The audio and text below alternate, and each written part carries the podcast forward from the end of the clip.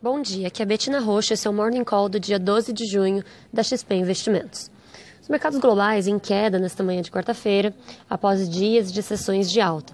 A expectativa de potenciais cortes de juros no mundo deu sustentação aos mercados nesses dias, mas a desaceleração do crescimento global, em conjunto com a disputa comercial entre Estados Unidos e China, seguem preocupando. O presidente Donald Trump disse ontem que está segurando um acordo comercial com a China e não tem interesse em avançar, a menos que Pequim concorde com quatro ou cinco pontos principais que ele não especificou. Com as tensões comerciais aumentando, o crescimento dos Estados Unidos desacelerando e novos empregos em queda em maio, os mercados já, passa, já passaram a precificar pelo menos dois cortes de juros até o final de 2019. Por isso, os dados econômicos estão sendo constantemente monitorados, foco hoje nos dados de inflação dos Estados Unidos que serão divulgados. Na China, em maio, novos empréstimos e vendas de veículos ficaram abaixo das estimativas e a inflação ao consumidor registrou alta de 2,7%, em linha com o esperado.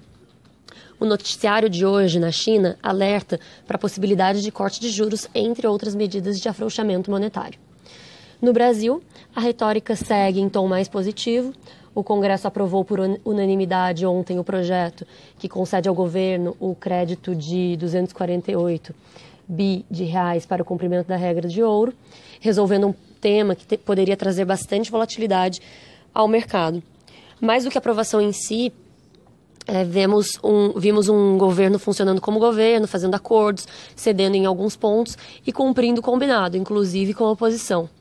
Os últimos relatos ressaltam que o Planalto tem agido de maneira mais pragmática em sua relação com o legislativo.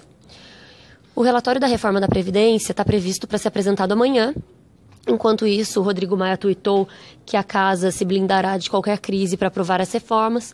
Os jornais especulam que o texto trará economia entre 800 a 900 bilhões de reais em 10 anos, o que veríamos como positivo. Lembramos que, uma vez apresentada pelo relator da comissão especial, a proposta ainda pode ser alterada na própria comissão especial antes de ser votada pela mesma e, uma vez aprovada na comissão especial, a reforma segue para votação no plenário da Câmara, podendo também sofrer alterações antes da votação em si. Com isso, ficamos por aqui. Bom dia a todos.